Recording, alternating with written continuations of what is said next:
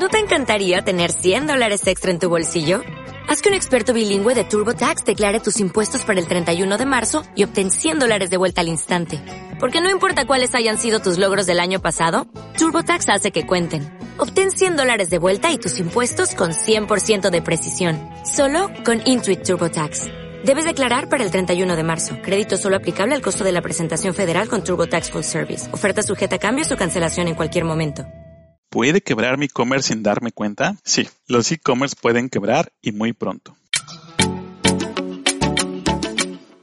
Imagina por un momento esto, que hoy es el último día de las operaciones de tu tienda online, que lejos de haber logrado consolidar tu negocio, ahora estás diciendo adiós y cerrando las puertas en definitiva. Qué terrible, ¿no? Por fortuna, hoy podemos evitar ese negro destino revisando cuatro sencillos puntos propios al e-commerce para lograr que el fracaso nunca nos ocurra. Primer punto, bancarrota y falta de retención de clientes. Te voy a preguntar, ¿qué porcentaje de clientes recurrentes tienes? Si tu porcentaje de clientes recurrentes no es elevado, entonces estás en peligro de cierre. Muchos negocios fracasan porque son incapaces de generar relaciones con sus clientes a mediano y largo plazo. ¿Qué te cuesta más? ¿Atraer un cliente nuevo o mantener fiel a un cliente recurrente? La respuesta es sencilla y es que nos resulta más costoso conseguir un cliente nuevo por el que generalmente pagamos anuncios o ads que son muy caros que lograr que nuestros clientes recurrentes realicen compras periódicamente una y otra vez. Lamentablemente la mayor parte de los e-commerce enfocan sus esfuerzos comerciales en atraer nuevos clientes en vez de destinar un mayor esfuerzo en retener a los que ya tienen en su cartera de clientes. ¿Y tú tienes una estrategia para fidelizar y mantener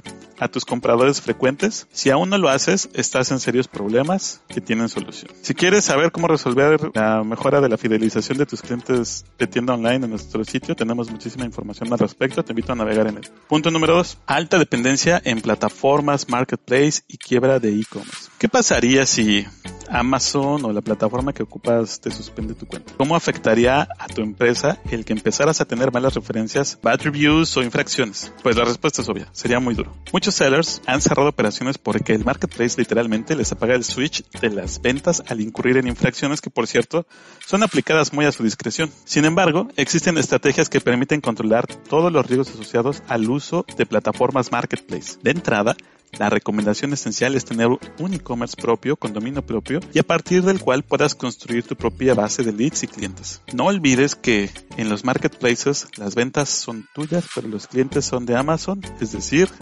son rentados. Si quieres resolver y tener un e-commerce propio, en nuestro sitio tenemos mucha información al respecto. Punto número 3. ¿Renuevas tu tecnología online? ¿Por qué? La respuesta es sencilla. Si no lo haces, pierdes dinero.